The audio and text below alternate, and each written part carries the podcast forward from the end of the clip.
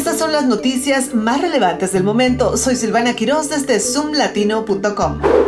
Delitos violentos subieron un 3% en el condado de Prince George en Maryland, pero los delitos contra la propiedad se dispararon un 53%. Robos de vehículos aumentaron casi un 20% y se robaron casi 3.800 autos. Recientemente hubo robos de vehículos durante una reunión sobre seguridad pública. Medidas de seguridad están siendo tomadas en el condado.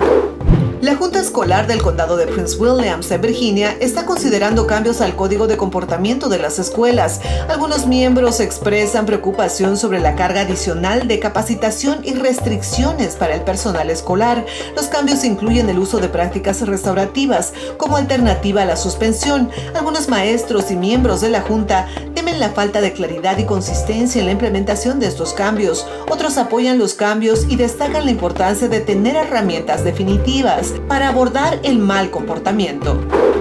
El director ejecutivo de la Administración de Puertos de Maryland renunció después de verse involucrado en un accidente de cuatro vehículos en un vehículo emitido por el Estado. La policía lo citó por no controlar la velocidad, abandonar la escena de un choque con daños materiales y seguir demasiado cerca. El portavoz de la Administración del Puerto de Maryland confirmó la renuncia y dijo que el subdirector ejecutivo asumirá el cargo de director interino. El accidente involucró a varios vehículos detenidos en la carretera, pero no hubo heridos. El director ejecutivo había estado en el cargo durante casi tres años y supervisaba las terminales marítimos del puerto de Baltimore.